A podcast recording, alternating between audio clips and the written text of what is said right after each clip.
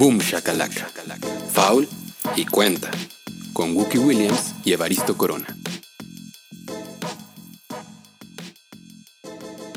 Hola a todos, muy buenos días, buenas tardes, buenas noches. Bienvenidos a este programa que se llama Boom Shakalaka, un programa que hacemos con mucho amor, con mucho cariño. Dos personas que estamos aquí conectadas a la distancia. Del otro lado, Wookie Williams. De este lado, Evaristo Corona. Wookie, ¿cómo estás? ¿Cómo, cómo va todo? Pues mira, hoy, hoy que estamos grabando este programa un poquito mejor, porque después de cuatro meses y feria, ya vimos algo de básquetbol y ayer estaba, no sabes lo emocionado que estaba, esperando que iniciara ese scrimmage, como le llamaron, una especie de enfrentamiento de entrenamiento entre dos equipos. Eh, hoy es el tercer día que hay esos enfrentamientos. Eh, ayer fue el primero que vi, porque la verdad es que hace un par de días no me dio tiempo, pero estaba yo muy emocionado, así legítimamente muy emocionado. Oye, quiero empezar el programa diciendo que finalmente el milagro sucedió. El, milagro de Ben Simmons. Milagro, sí. sí, justamente ese milagro. El milagro de Ben Simmons sucedió hoy en el partido entre Memphis y Filadelfia, eh, cuando quedaban ocho minutos con 45 segundos del tercer cuarto. Ben Simmons, desde el codo derecho de la cancha, lanzó el balón hacia la canasta a una distancia considerada como de triple puntaje. Así que hoy cayó en un partido de NBA un triple de Ben Simmons. ¿Sabes qué cosa me, impresionó mucho de escuchar esa estadística? De que había metido su, su triple. Nunca ha intentado más de uno en un partido. Nunca, nunca ha sucedido. O sea, ha intentado uno por ahí de vez en cuando en algún partido de, chin, se acaba el cuarto, no alcanzo a llegar, pues tiro el balón, cosas así. Nunca ha intentado más de uno. Bueno, pues hoy tuvo el momento para hacer ese intento de uno y no solamente lo intentó, sino que además lo anotó. Qué cosa tan más rara eso. Eso me parece que es así una señal de que podemos esperar o de que debemos esperar lo que sea durante las próximas semanas que vamos a tener básquetbol y que probablemente habrá jugadores que won't give a fuck. o sea, así como, ya lo que sea, que pase lo que tenga que pasar. Pues mira, de Andre Ayton intentó un triple y lo metió en su juego de Phoenix. eh, Boban Boban eh, Marjanovic, ¿Marjanovic se pide? Sí, sí, sí, sí, sí. Eh, Marjanovic. Intentó dos triples y metió uno. ¡Wow! Entonces, pues sí, ya está así como de, ah, o, sea, o sea, ¿sabes qué otra cosa estuvo bonita? J.R. Smith, el loco, loco mundo de J.R. Smith, eh, pues no había metido una canasta en un set de básquetbol profesional desde junio de 2018. ¡Wow! No, no estuvo para nada participando en la temporada pasada, no jugó durante 2019 y ahora en 2020 regresa a las canchas y metió una canasta. Ahora, ¿sabes quién más metió también un triple después de una larga ausencia en las canchas? Andre Robertson, que juega con el Thunder de Oklahoma y su primera canasta, sus primeros puntos luego de una larga ausencia, fue un triple también, él desde el codo izquierdo. Qué, qué, gusto me da porque también Andrew Robertson ha tenido una suerte bien mala, ¿no? O sea, se ha lesionado un montón, como que sale de una llanta a otra, pero pues ¿Sí? me, me, da gusto. Ese equipo de ese equipo del Thunder de Oklahoma tiene buena onda. O sea, tiene mala onda porque tiene Chris Paul. Ajá, eso es lo que iba a decir, así eso, como iba a pedir pausa, pero está jugando buena onda. O sea, ah. Chris Paul es mala onda, pero él está jugando buena onda. Y, y, nunca, nadie daba un peso por Oklahoma en la campaña después de que Russell Westbrook se fue, después de que Paul George se fue. Y la verdad es que han jugado mucho mejor de lo que podríamos haber imaginado. Y eso, pues, esa, esa actitud del underdog, así de nadie da un peso por nosotros, está padre, me gusta. Oye, dentro de todo este asunto del tiempo que ha pasado entre un juego y otro, ha habido un montón de especulaciones, un montón de rumores, un montón de posibles escenarios y, tratos. Y uno de los posibles y de los que se habló, diría mucho un día, hace unos meses, fue la posibilidad de que los Knicks quisieran que Chris Paul se fuera a ese equipo.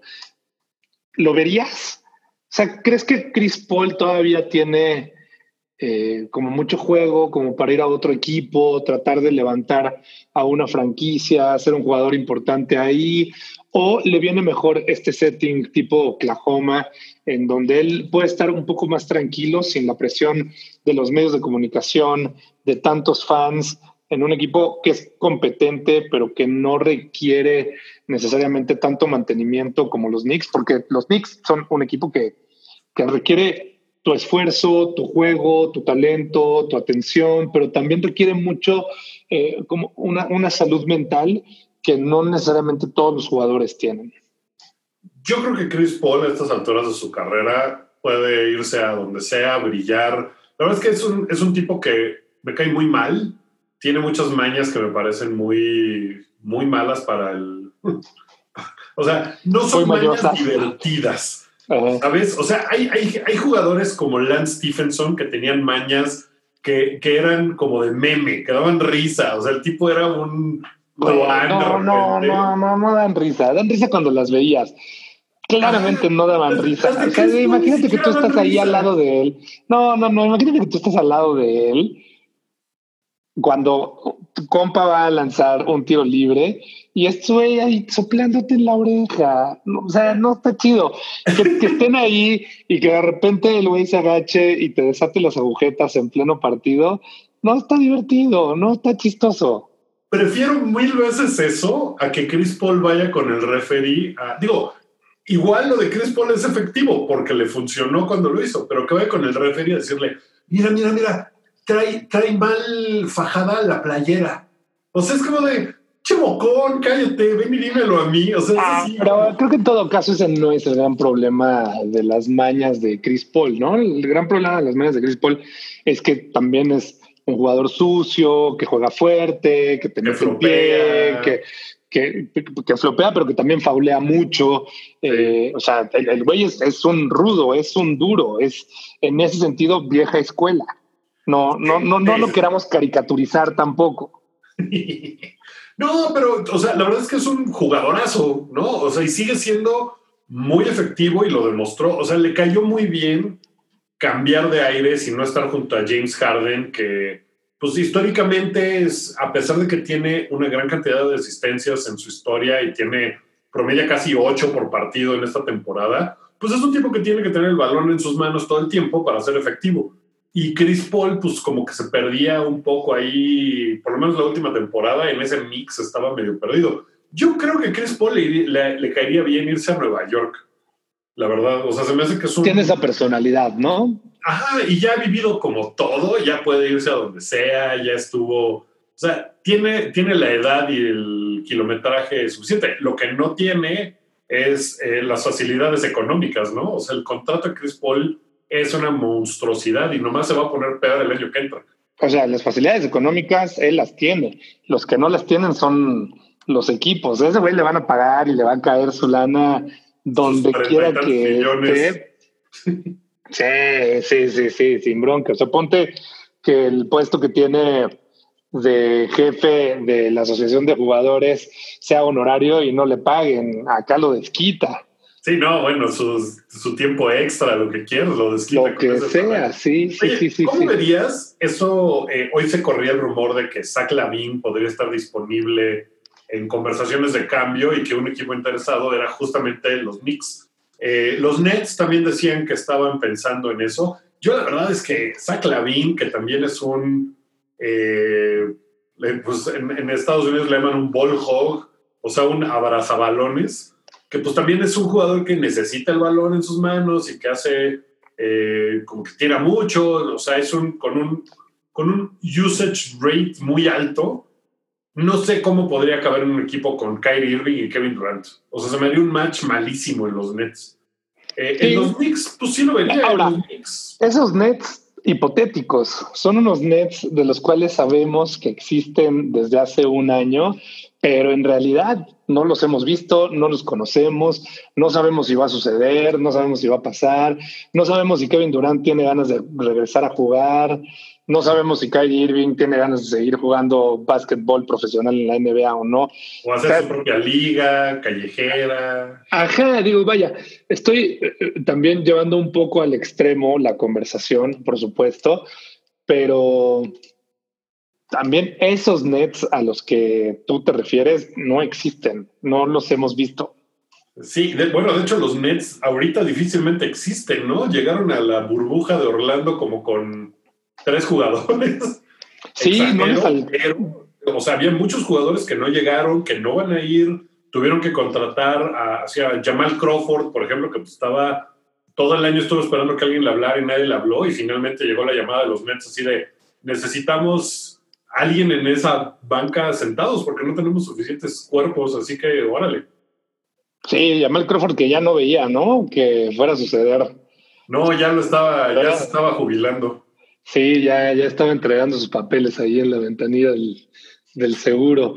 Eh, y no, a, a, ver, o sea, Zach Lavin tampoco me parece que sea un jugador que mueva la aguja necesariamente. Sí es un chico talentoso, explosivo, visible, que es divertido para el aficionado verlo, que ha tenido sus problemas de lesiones, pero tampoco es un jugador que te mueva la aguja, no es como que te ponga de pronto en el mapa y que digas, claro, este es el jugador que nos va a llevar a los playoffs, o este es el jugador que va a corregir el rumbo de esta franquicia, este es el jugador que necesita Nueva York para que los respeten de nueva cuenta.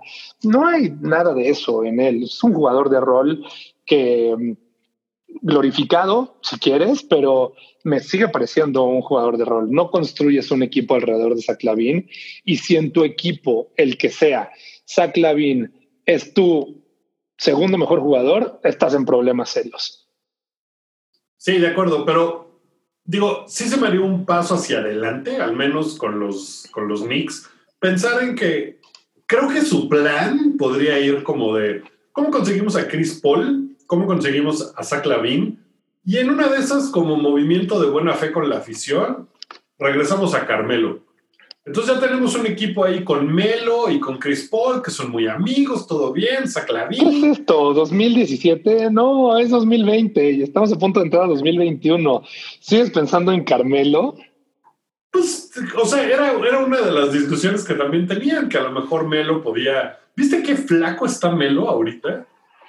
Eh, no, no lo he visto bajó mucho, mucho de peso. O sea, se ve un poco como Jokic, pero sin, sin las razones de por qué bajó de peso.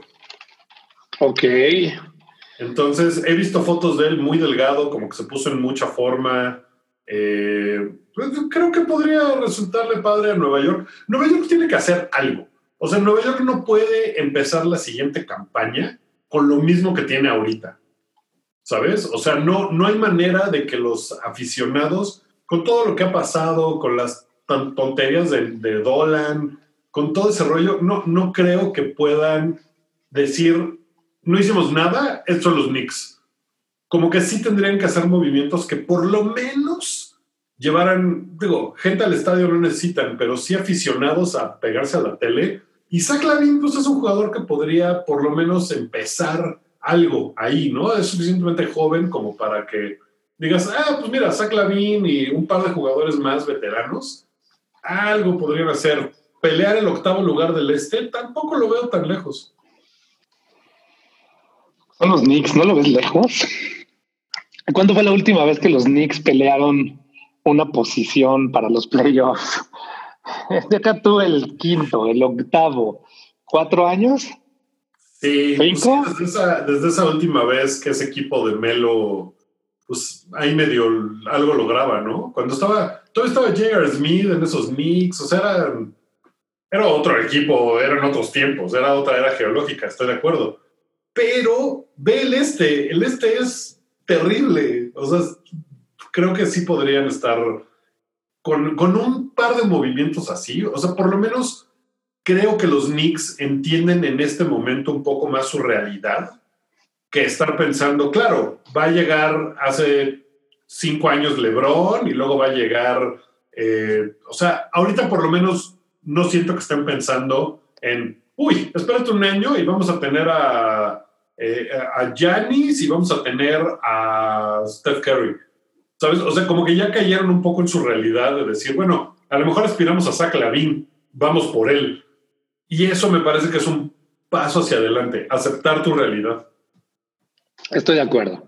Punto para Guki en este programa. Me la vendiste. Va, cámara. tiene, tiene mucho sentido. ¿Qué, has visto? Qué horror. ¿Y qué necesidad? Deja todo el horror, qué necesidad. Ni están jugando ni nada. ¿Para qué los traemos a la mesa? No tiene ningún sentido eso.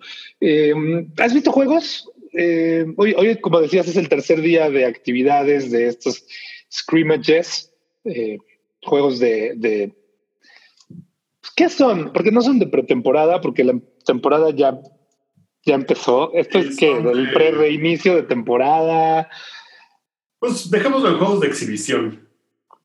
Pero de exhibición para quién? Si no hay nadie en las arenas, los anunciantes están en una pecera, ¿no? Ahí en una eh, estructura de acrílico. Los anunciantes me refiero a los narradores, a ese equipo. ¿Qué te ha parecido el asunto de las pantallas con eh, como aficionados cantando? Eh, digo, a diferencia de, por ejemplo, lo que se hizo en el fútbol mexicano con un montón de pantallas de gente como mandando sus videos, eh, en donde de repente se, se colaban videos, me parece, de gente troleando y, y pantalones. la NBA pues no hizo el crowdsourcing, decidieron ellos hacer su propio video para controlar eso y pues digo, a falta de aficionados, pues está bien raro ver los partidos sin gente, la verdad, pero por lo menos tienen ahí como alguna especie de lo que sería el sonido local, los aficionados, le echaron ganas al setting, no es una arena, eh, vamos, ni siquiera es una arena, ¿no? Entonces, como lo montaron, me parece, pues que está, está bien, es lo, es lo mejor que pueden hacer con lo que tienen. Sí, sí, no se ve un, un cuarto vacío, ¿no? Una gran sala vacía. Están esas pantallas que están mandando mensajes de let's go y lo, lo que estaría ocurriendo y sucediendo. Yo creo que está bien resuelto eso. No he tenido tiempo de ver todavía un partido completo. Espero hacerlo este fin de semana. No lo eh, hagas, pues están bien chafas, porque así al, la segunda mitad ya nadie está jugando, ya están los reservas de los reservas. O sea, en ese sentido, sí es como partido de pretemporada. Normalmente, y normalmente yo no veo los de pretemporada. No me gusta ver los partidos de pretemporada, no me gusta ver esos de chocolate. Después de estos cuatro meses, sí me está dando ya el telele. O sea, sí necesito ver algo, pero, pero está bien. si no debería de hacerlo, ¿no qué? Yo así estaba ayer. Ayer estaba así de que ya tenía yo mi pantalla del League Pass y decía Game will begin shortly. Y yo estaba así pegado de. Ya, estaba yo trabajando. O sea, tenía yo cosas que hacer, pero dije, no me importa, voy a tener mis dos pantallas puestas porque necesito algo. Ya, ponme, inyectame en las venas un juego. Y, finalmente empezó el partido y bueno, mi alma descansó, descansó mucho viendo a Lebron clavarla y a Luka Doncic y, su sonrisota. No, no, estaba yo muy contento. Que por cierto, ganaron los Maps de Dallas, ¿no? Ganaron los Maps de Dallas, sí, que, que, la verdad, insisto, pues todos estos juegos sacar alguna especie de conclusión de ellos es completamente irresponsable y porque no están jugando al 100 como no debería de ser, son partidos de cuartos de 10 minutos eh, donde pues están reacondicionándose, reencontrándose. Lo que sí me ha parecido como muy importante es ver en los poquitos juegos que he visto y en los momentos que he visto, la química que hay en cada uno de los equipos. Porque eso va a ser importantísimo para los que aspiran a algo, ¿no? Entonces, por ejemplo, ver a Dallas y que tienen, se les nota un, un, gusto por estar ahí con ellos, se les notaba contentos.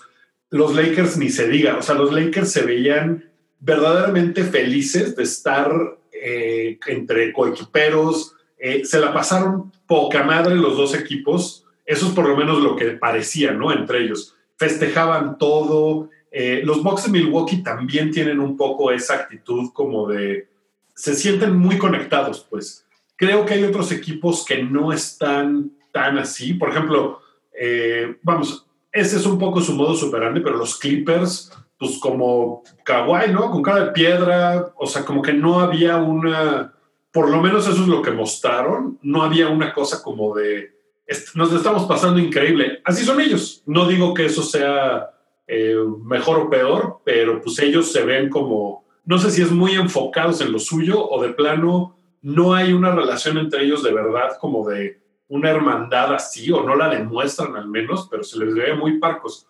Eh, no sé, Filadelfia también los vi un poco parcos, pero hay otros equipos que sí se ven así como de, qué bueno que ya estamos de vuelta, los quiero mucho, mamá, porque eso creo que va a ser una cosa que tal vez no ahorita, pero espérate al 6 de agosto, que lleven casi un mes metidos todos en la burbuja, viéndose nada más las caras uno al otro, híjole, creo que eso ahí, ahí es donde va a estar buena parte del reto.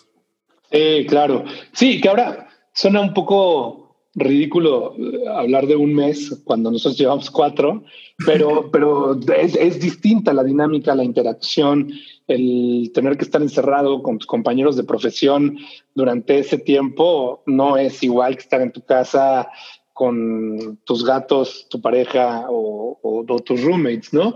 Eso cambia un poco la situación y las cosas. Y hablabas de equipos a los que se les nota y se les ve esa intención de querer jugar, de quererse divertir. Además de Dallas, ¿a quiénes has visto en esa circunstancia? Pues te digo que básicamente, eh, vamos, los Lakers, que es, pues, digo, el equipo del que más estoy enterado, porque es el que más jugadores sigo en redes sociales y todo, se les nota, se les nota muy a gusto. O sea, sí se ve que, que tienen una química muy, muy buena. Milwaukee, pues supongo que teniendo a los dos hermanos López, no hay forma de que te aburras, ¿no? O de que no esté así la diversión a 100. Sí, solo faltan mascotas ahí. Solo faltan mascotas para que estén golpeando, pero Janis está, se le ve contento. Por ejemplo, los Nets, lo poquito que vi, pues es un equipo que es, pues, la mitad son jugadores nuevos que llegaron a la mitad, no están eh, los que siempre solían estar en la banca, no sé, es una química muy rara que a lo mejor les sirve para construir para la temporada próxima, pero en, el marcador, por ejemplo, de su juego eh, hace un par de noches, pues se notó, creo que metieron 68 puntos en, en lo que jugaron, ¿no? Que pues, a pesar de que tiene dos minutos menos cada cuarto, ayer Dallas metió 108 puntos. Entonces sí, es, sí se les nota que pues no saben ni quién es quién ni dónde tienen que estar parado. Cada uno, o sea, está, se, se ve raro, es una cosa rara, porque es como, a pesar de que ya va la, o sea, de que ya es el final de la temporada, este parón, que por cierto es más largo que el tiempo que transcurre del final, o sea, del último juego de las finales al primero de la siguiente temporada, transcurrió más en este tiempo desde el 13 de marzo que se detuvo la liga eh, de lo que pasa normalmente eh, cuando se acaba la temporada. Es muchísimo tiempo. Estoy viendo el calendario del fin de semana. Eh, este programa lo estamos grabando en viernes por la noche. Muy probablemente ustedes estarán escuchando esto en algún momento del fin de semana y será una pena, pero estoy viendo que a las 11 de la mañana del sábado, ustedes ya no habrán escuchado esto para ese momento, hay la oportunidad de ver a Lebron contra los locales. Me estás diciendo que no debería de acercarme ni con una vara de tres metros a picarle las costillas a a ese cuerpo, a ver si revive, a ver si hay algo de interés. Ve la, ve la primera mitad. Ok. La primera mitad es la buena. O sea, pon tú en, en el partido de, de, los Lakers de anoche, eh, la primera mitad, pues empezaron LeBron, empezó Javel McGee, empezó Anthony Davis. Eh, Davis Caldwell Pope y creo que Dion Waiters fue el jugador que empezó. también es así como de... ¿Y qué alineación es esa? Bueno, para la segunda mitad estaban en, o sea, en la cancha J.R. Smith y Dion Waiters al mismo tiempo, ¿sabes? O sea, era como... The Meme Team, The Meme Team, parte 3. Parte 3, que pues Rondo se rompió su manita y no va a estar todavía dentro de como cinco semanas. Y LeBron estaba muy emocionado, ¿no? Un día antes había estado publicando stories diciendo eh, que eh, eh, venía Playoff Rondo, que Playoff Rondo es padre, Rondo Televisión Nacional es increíble, pero lástima que, que sí se rompió la manita. ¿Qué le ha ido a Rondo con las lesiones? Híjole, pues no sé si es, o sea, sí fue, esto fue una cosa de muy mala suerte, porque pues se rompió un dedo de la mano, o sea, en, una circunstancia súper pues, innecesaria de alguna forma, pero, pero bueno, casi todo. ¿Qué fue, ¿Qué fue lo que pasó? ¿Cómo fue que se la rompió? ¿Le pegó a un pizarrón acaso después de haber perdido un eh, partido en finales con el si lo quieres hacer el chiste completo, eh, J.R. Smith le aventó una sopa, ¿no? y entonces se enojó y ya le pegó el pizarrón. Eh, no, pues creo que, creo que ha habido equipos que han tenido mala suerte, como los Clippers, por ejemplo, que Patrick mm. Beverly tuvo que irse por una emergencia familiar. Ahora Lou Williams creo que también. Eh, vamos, no sé qué constituya una emergencia familiar, pero bueno, desde luego los jugadores pueden irse de la burbuja si así lo creen necesario. Eh, y cuando regresan tienen que estar siete días seguidos, creo, haciéndose pruebas diario y si no tienen nada, pueden continuar. Pueden regresar e reincorporarse con su equipo, pero, eh, pero sí ha sido, o sea, varios jugadores han tenido que salir. Hoy, hoy salió la estadística de que ninguno de los que están ahorita en la burbuja ha presentado casos de COVID. ¿No? Todos están limpios, todos están bien, pero pues vamos, Florida ahorita está para llorar en esa circunstancia, entonces... Sí, sí, lo está. Eh, bueno, y hablando de jugadores que han tenido que salir de la burbuja y de mala suerte, Domantas Sabonis de, de, de, los Pacers de Indiana es uno de los jugadores que tuvo una lesión dura en uno de los pies y él ha tenido que abandonar la burbuja y no se sabe si va a dar tiempo de que regrese a, reincorporarse al equipo todavía, ¿no? Como que todavía no está bien determinada cuál es la gravedad de esta lesión. Sí, hombre, pobre, porque pues Indiana pues va a calificar, o sea, está ya adentro y tenía, pues, tenía posibilidades de algo, no sé si sin Domantas All Star esta temporada, pues cuál sea su, su, futuro, pero ¿sabes qué me, pareció interesante? Conecté eso con, eh, con la presencia de Víctor Oladipo y de jugadores que habían estado fuera en mucho tiempo y que estaban por volver o que habían regresado un poquito y que ahorita pues ya están mucho más sanos. Eh, Yusuf Nurkic, por ejemplo, de Portland, ya está como para jugar eh, después de que tuvo una lesión espantosa que se rompió una pierna. Eh, eso lo conecté con una nota de Bleacher Report, creo que era de Bleacher Report eh, o de The Ringer, que, que, decía los, los super equipos que probablemente se podrían formar a raíz de esta burbuja. Porque, como bien sabemos, cuando los jugadores de diferentes equipos se juntan, pues empiezan a platicar de, oye, ¿no estaría padre que jugáramos en una ciudad que no tuviera un invierno horrible?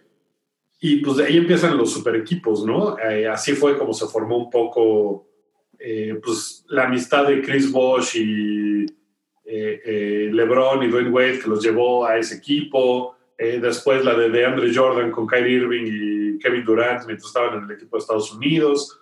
Ahorita, pues probablemente estén platicando así como de, ay, pues sí estaría padre jugar, ¿no?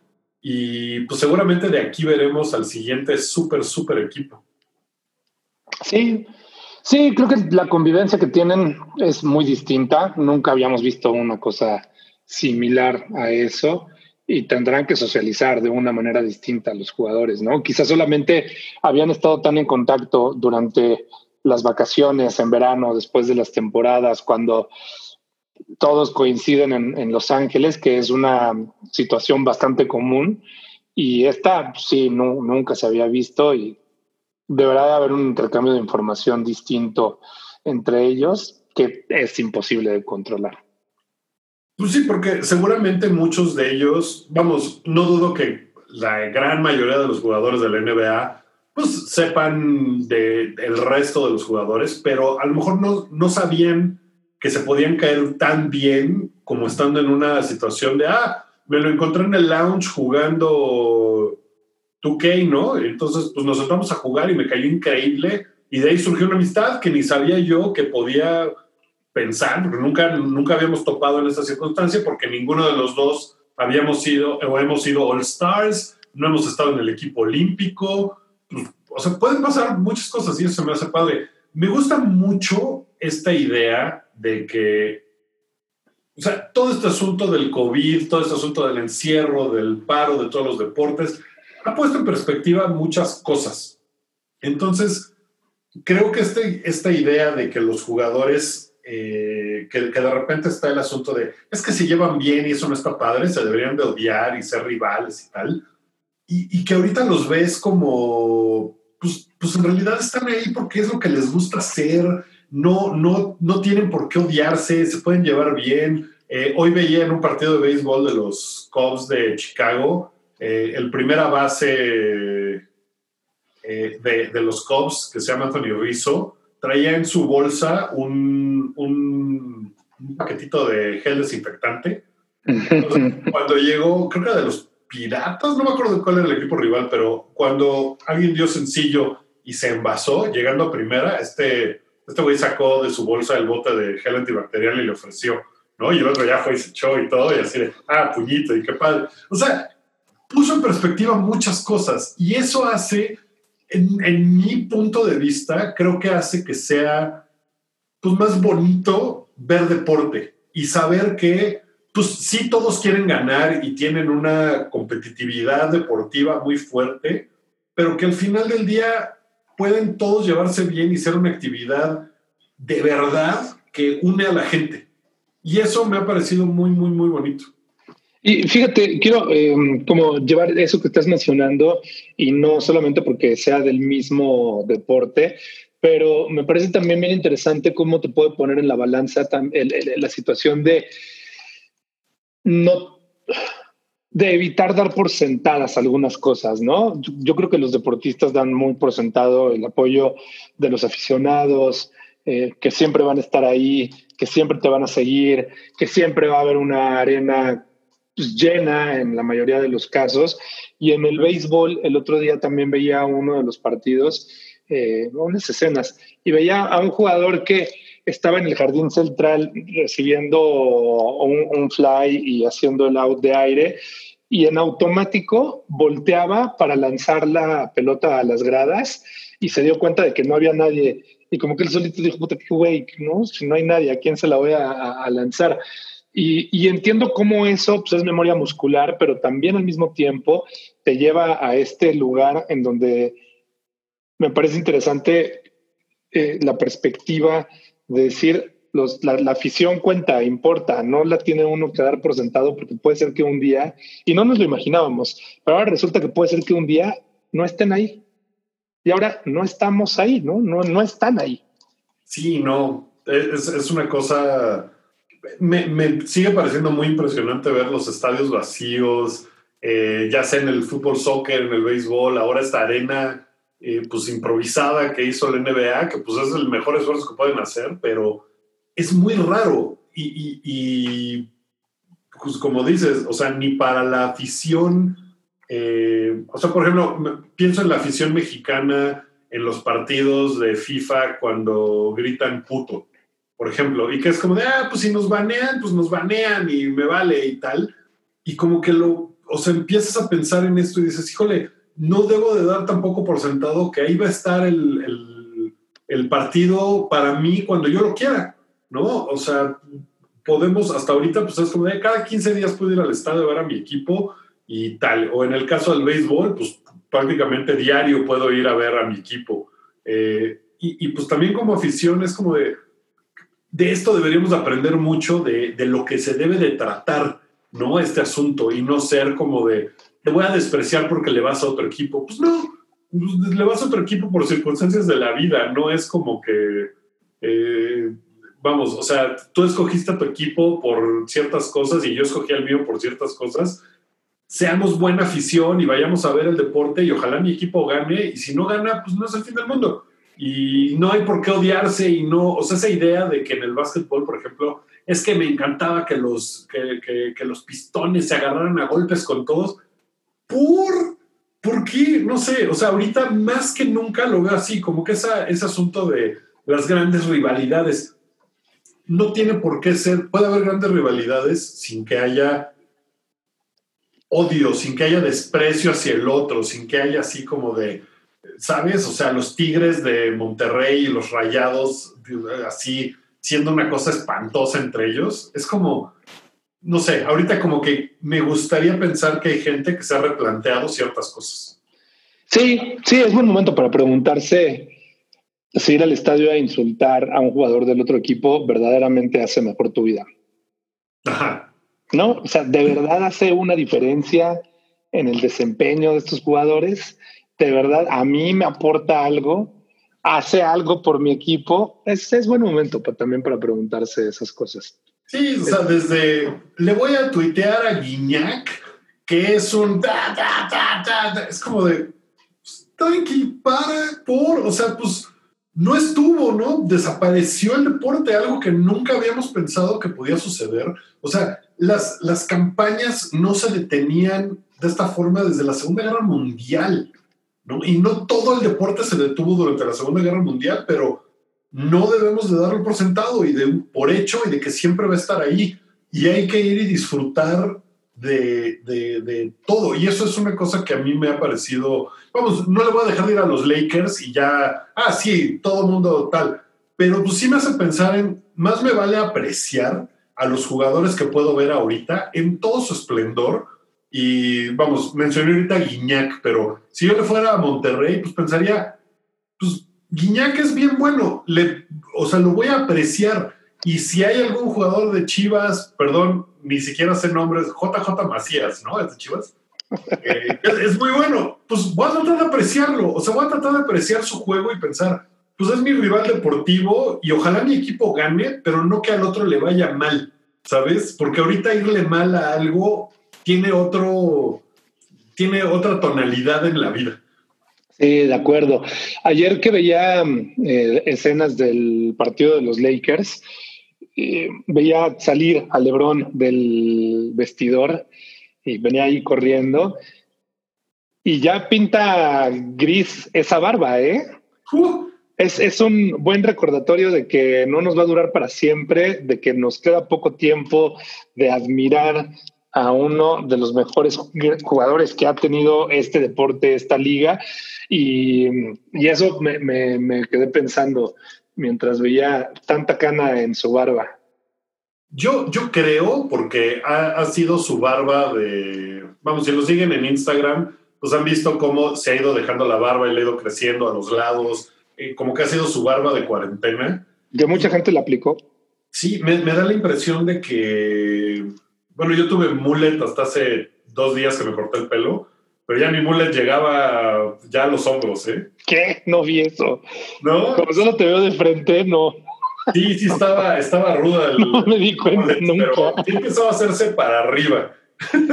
Eh, pero bueno, volviendo a Lebron, creo que conociéndolo, seguramente es como a propósito el, miren, me voy a dejar esto para que vean que soy el viejo patriarca todavía de este asunto, porque sí, sí le pinta mucho blanco a los lados. Sí, de los lados, que es de donde yo también tengo ya, sí, yo ya, después de esta cuarentena, ya, así completamente sin cabello y con la barba toda cana. Nos, vamos a ver las caras y, y uno, ya ni nos vamos a acordar cómo éramos en personas, todos, todos, y vamos a haber cambiado tanto, tanto. Sí, sí, sí, pero, pero mira, ojalá, ojalá nos hayan servido estos, estos meses para, para muchas cosas, ¿no? Y me gusta mucho verlo reflejado en el, en el deporte, en algo que nos gusta tanto, que nos divierte.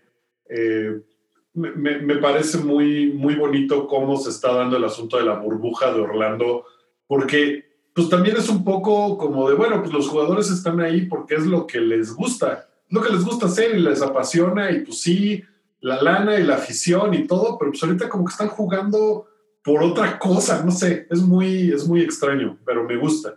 Me gusta que al final del partido entre los Mavericks y los Lakers, todo el mundo fue de los Lakers a hacer bromas con Boban, por ejemplo. Se, ve que, pues, se ve que es un jugador al que todo el mundo quiere mucho, y además le celebraron seguramente sus 17 puntos. ¿Cuándo Boban había anotado 17 puntos? Sí, sí, por ahí cuando estaba en los pistones y hasta en los Spurs en una de esas. Eh, no, hombre, en los Spurs jugaba re poquito. Y jugaba bien poquito. Y la verdad es que ayer jugó bien padre. Sí. Pero, pero vamos, o sea, como que sí siento que los jugadores que a lo mejor le tenían mala fe a LeBron, como que después de los discursos que se avienta en pro de la comunidad afroamericana, el resto de los jugadores pues, lo respeta como, o sea, ayer decía, pues soy uno de los líderes de esta liga, ¿no? Y la gente pues sí lo ve así. Entonces, como que esa inmadurez como espectador que yo tenía hace varios años cuando empezamos este programa, por ejemplo, que era como de, nah, Lebron, ¿qué tal? Eh, o sea, ahorita, por ejemplo, pienso, pues mira, voy a ver más seguido a Russell Westbrook, por ejemplo, que es un jugador que nunca ha sido de mi, de mi agrado y de todo, pero pues el tipo es buenazo, ¿no? Y pues voy a verlo, voy a apreciarlo, voy a disfrutarlo, eh, no sé, es eh, quitar cualquier odio que pueda haber en mi corazón hacia... Odio es una palabra muy fuerte, pero cualquier... Sí, sí, tú no, tú no odias. Bueno, pero cualquier cosa así como de, ah, qué mal me cae ese tipo, es, una gran paradoja porque tienes un corazón tan grande y sin embargo el odio no cabe en él. Ah, qué bonito. Pues mira, Russell Westbrook me cae requete mal. Pero lo quiero apreciar, pues, o sea, porque no sé si el año que entra decidan, ¿saben qué? El coronavirus está peor que nunca, no hay vacuna, se cancela todo, ¿no? Y, y algo que ahorita, pues, nos lo podemos preguntar y que hace seis meses ni se nos hubiera ocurrido es, ¿qué pasaría si el deporte se acaba? Si ya no puede haber más ligas de deporte profesional. Porque este asunto de la burbuja de Orlando, pues es una situación medianamente irrepetible. No pueden hacer una temporada completa así, ¿sabes? No. Entonces, eh, no sé, a lo mejor la NBA nunca regresa a lo que fue hace seis meses.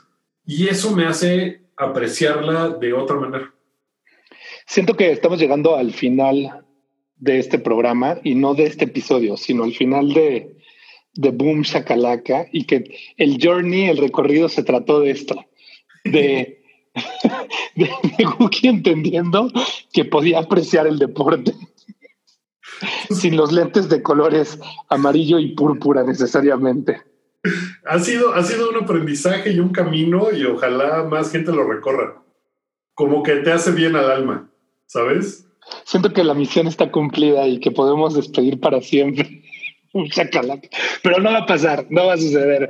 Eh, sobre todo porque, por ejemplo, hace, hace rato eh, una, eh, un escucha que se llama Gumaro me escribió para decirme, por fin los vuelvo a encontrar porque yo ni sabía que tenían, o sea, pensé que ya no seguía Boom Shakalaka. Y yo, no, sí, ah. en otro feed. Y encontró el otro feed de Spotify, el que dice Evaristo y Buki, y eh, me dijo, le voy a decir a todos mis compas que escuchan el programa, porque tampoco saben y pues no sabíamos qué había pasado.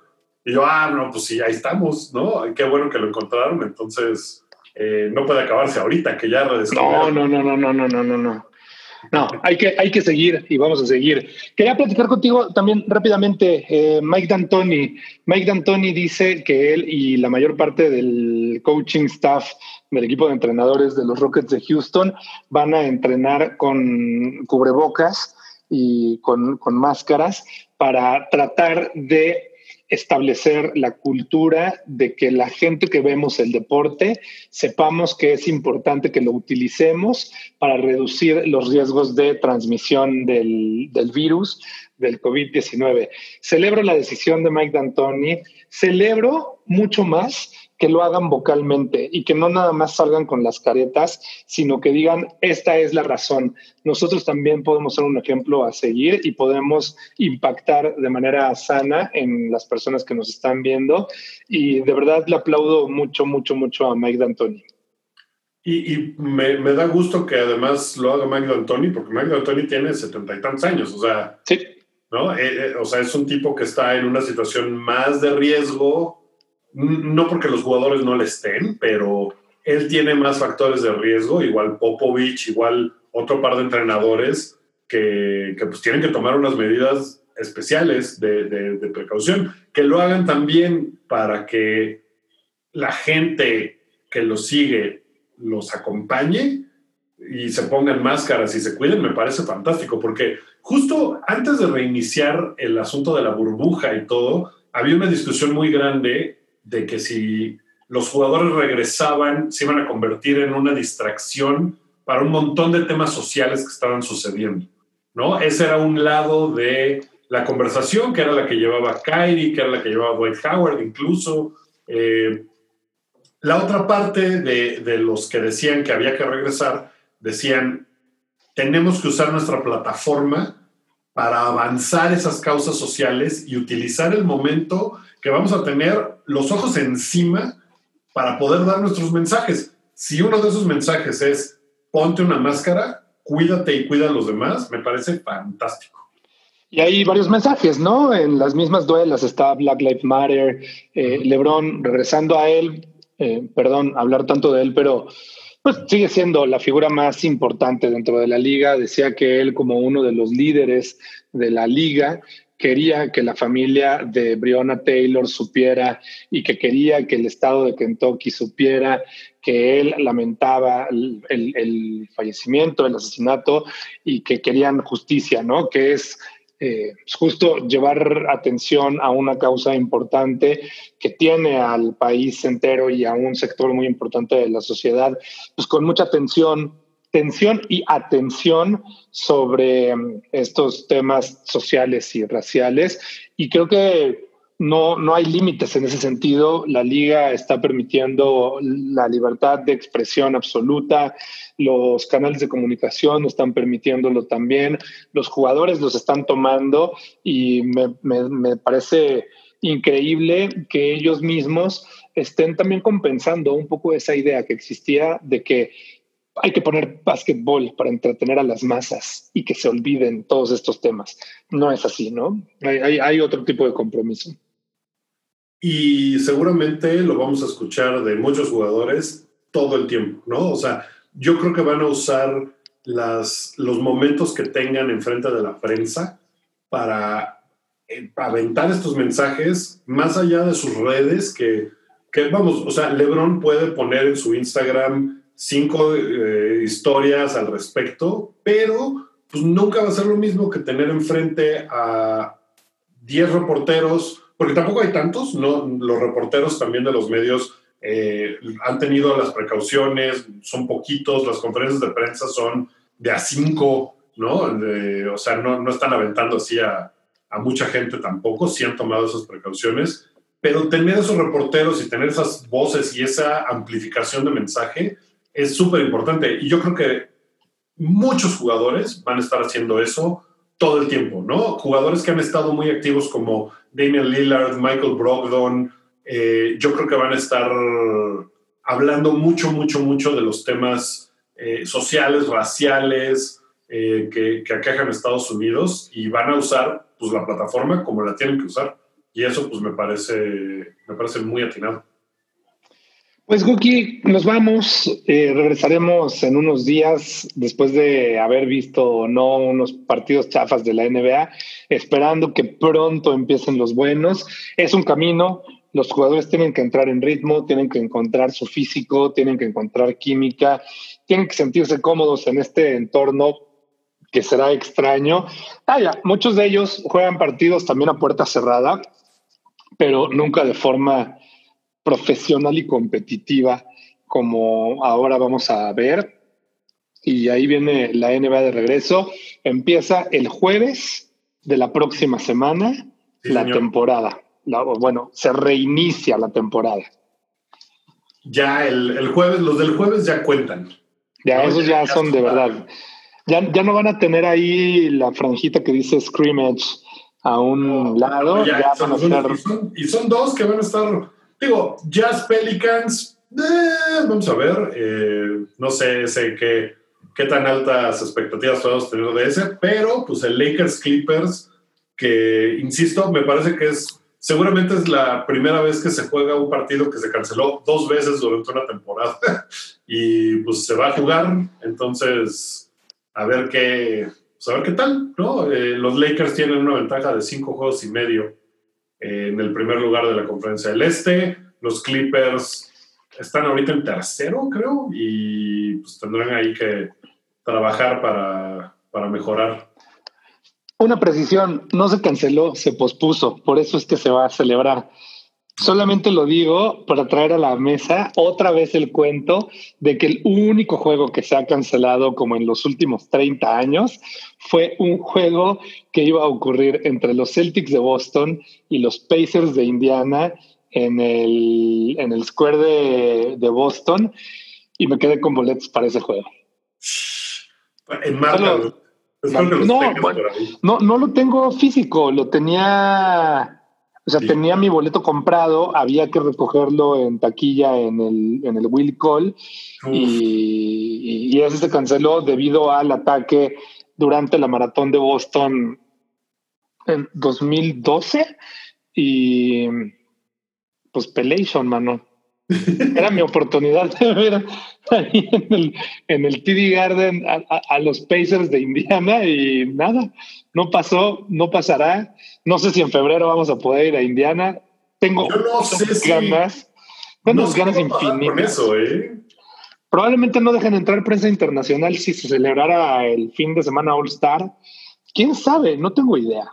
¿Para qué harías un All Star a puerta cerrada? en una ciudad X, o sea, no, no sé, no le veo caso, ¿sabes? O sea, siento que no va a suceder el próximo All Star, porque como que cuál es el objetivo? El objetivo es que la ciudad se inunde de actividades, que vaya gente, eh, que, tengan las marcas la posibilidad de colocar sus productos alrededor del juego, eh, todo ese tipo de cosas. Y siento que si no hay gente en la arena, y no hay gente en las actividades, no tiene ningún caso. Sí, claro, ni para qué. Si no hay, si no está la voz de Domanta Sabonis o de Víctor Oladipo en los, las bocinas del aeropuerto dándote la bienvenida, que es una de las cosas más emocionantes y bonitas que hay en, en estos aeropuertos, ¿no? Cuando llegabas así a, a Charlotte y ahí estaba la voz de los jugadores, de Kemba Walker dándote la bienvenida a la ciudad es chingoncísimo eso. Pues sí, si no va a estar Domantes Sabonis ahí en la voz del aeropuerto de Indiana, ¿para qué? ¿Para qué? O sea, no va a ser un concurso de clavadas si no hay gente, ¿no? O sea, no sé.